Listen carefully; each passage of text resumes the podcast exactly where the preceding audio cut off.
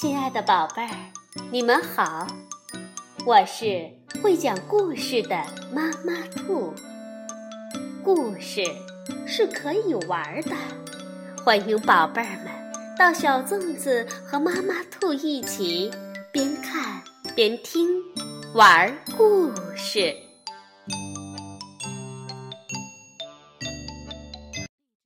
宝贝儿，晚上好。欢迎收听妈妈兔的花样故事。读故事学成语长见识，懂国学听历史明事理。今天我们就来讲成语故事“飞扬跋扈”。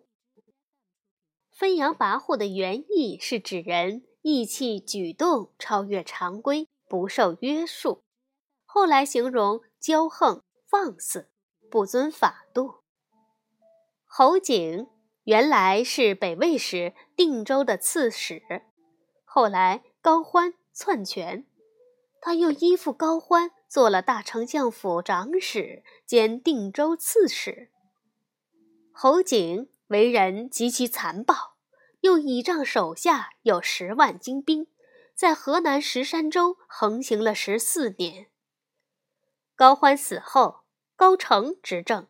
要剥夺侯景的兵权，侯景便率兵归降了南朝梁武帝萧衍。萧衍任命他为河南王，但不久侯景发动叛乱，攻陷了梁都建康。随后废了梁帝自立，改国号为汉。每逢出兵作战，侯景总命令领兵的将领攻破城池后，把城里的无辜百姓杀光，让天下人都知道他的厉害。他又禁止两人以上交谈，如有人违犯，株连九族。他命人制造了一个大冲队，把对他不满的人都投入队内捣死。但是。梁朝的老百姓支持梁武帝萧衍的第七个儿子湘东王萧绎。不久，湘东王击败了侯景，侯景在逃跑途中被杀，结束了他飞扬跋扈的一生。这句成语告诉我们，为人处事要低调内敛，学会掩饰自己的锋芒，这样才会交到更多的朋友。与飞扬跋扈相近的词语是专横跋扈和耀武扬威。成语故事之二：分道扬镳。分道扬镳的意思是比喻各走各的路，或者各干各的事情。北魏孝文帝时，都城洛阳的地方长官名叫。元志性格非常耿直。一天，元志出外游玩，正巧御史中尉李彪的马车从对面驶来。本来元志官职比李彪小，应该给李彪让路，但他偏不让路。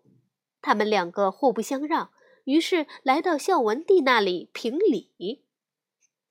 孝文帝听了他们的争论，并没有评判是非，而是笑着说：“我认为你们可以分开走，各走各的，那样就不会发生争执了。”“分道扬镳”这句成语告诉我们，做人要懂得谦让，得理不让人，不但不能解决问题。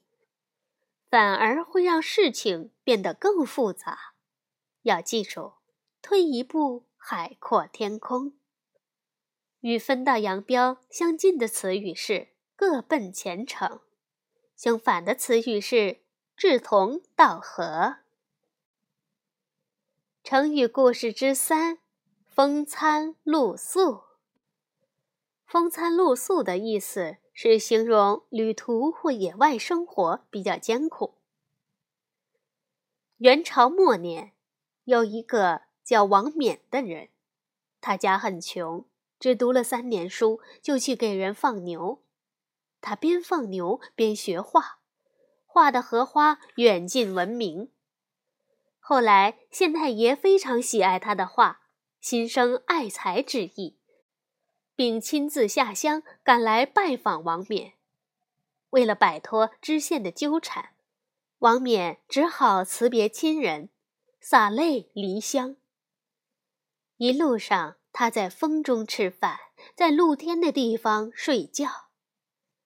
半年后，知县升官离任，王冕才得以回家。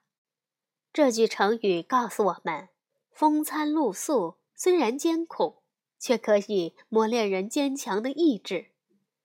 环境是我们难以左右的，但是过人的意志却能让我们战胜一切艰难困苦。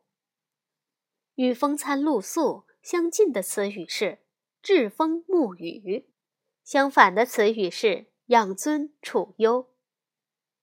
好，宝贝儿，故事讲完了，到了说晚安的时候，晚安，宝贝儿。